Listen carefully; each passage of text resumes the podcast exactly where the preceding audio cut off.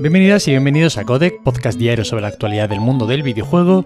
Yo soy Nacho Cerrato y hoy tenemos que empezar hablando de retrasitos, aunque también os digo que era fácil esperarse este.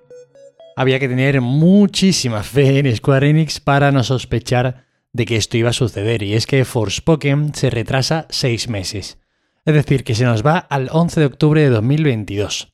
Y digo que había que tener muchísima fe en que esto no sucedería porque de verdad no recuerdo un solo tráiler de este título al que no le faltara un buen plato de fotogramas por segundo para llegar al menos a los 30. Evidentemente es un juego muy vistoso, pero ostras, rascaba que daba gusto.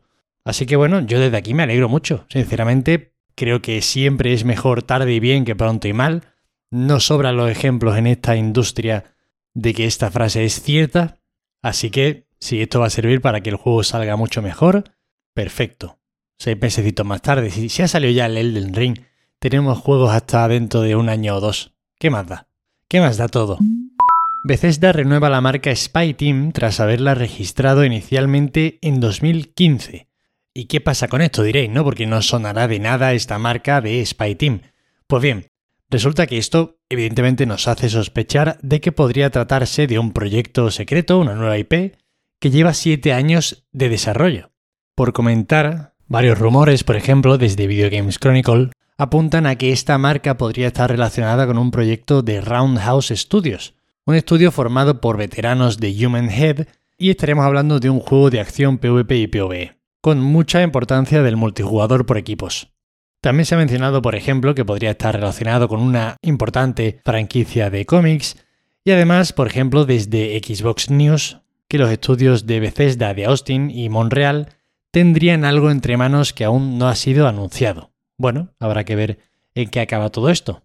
Ahora mismo sabemos que en Bethesda están trabajando en Redfall, en Starfield, probablemente hayan empezado la producción del nuevo Elder Scrolls, no lo sé, es posible, sobre todo con el apoyo de Microsoft. Quizá tienen un proyecto ahí un poquito parado y con esta nueva inyección habrán dicho, pues mira, renovamos esta marca que hay algo interesante aquí que rascar. La Steam Deck ya tiene una lista de más de mil juegos completamente compatibles. Así lo anunciaban en Valve a través de un informe en Steam publicado en la página web directamente, donde además se incide en que están trabajando mucho y constantemente en mejorar la experiencia de usuario con la portátil y además en el funcionamiento de los sistemas antitrampas. Recordemos que, lamentablemente, porque es que esto duele decirlo y escucharlo, ya se han reportado problemas del temido y maldito drifting, que no sé si sabéis lo que es, pero bueno, es esta pérdida de conexión entre el mando y la consola que hace que pues a lo mejor estemos andando hacia adelante, dejemos de andar hacia adelante, pero el mando no detecte que hemos parado de andar hacia adelante y el muñequito siga moviéndose un poquito y quién sabe si eso te puede provocar que caigas por un precipicio y pierdas muchísimas almas. Esperemos que no le pase eso a ninguno de mis oyentes, pero bueno, en cualquier caso, el drifting es un problema que ha dado muchos dolores de cabeza a todos los poseedores de Nintendo Switch, porque vaya, podrían haberlo vendido como una de las características de la consola, y parece ser que está llegando a otras. Es cierto que parece ser que han sacado una actualización que lo arregla parcialmente o que se lo arregla a alguna gente, pero sigue habiendo otros que siguen quejándose de esto. Bungie podría estar trabajando en un multijugador de acción en tercera persona. La última vez que tuvimos noticias sobre el estudio responsable de Destiny y los primeros Halo fue debido a la adquisición por parte de Sony.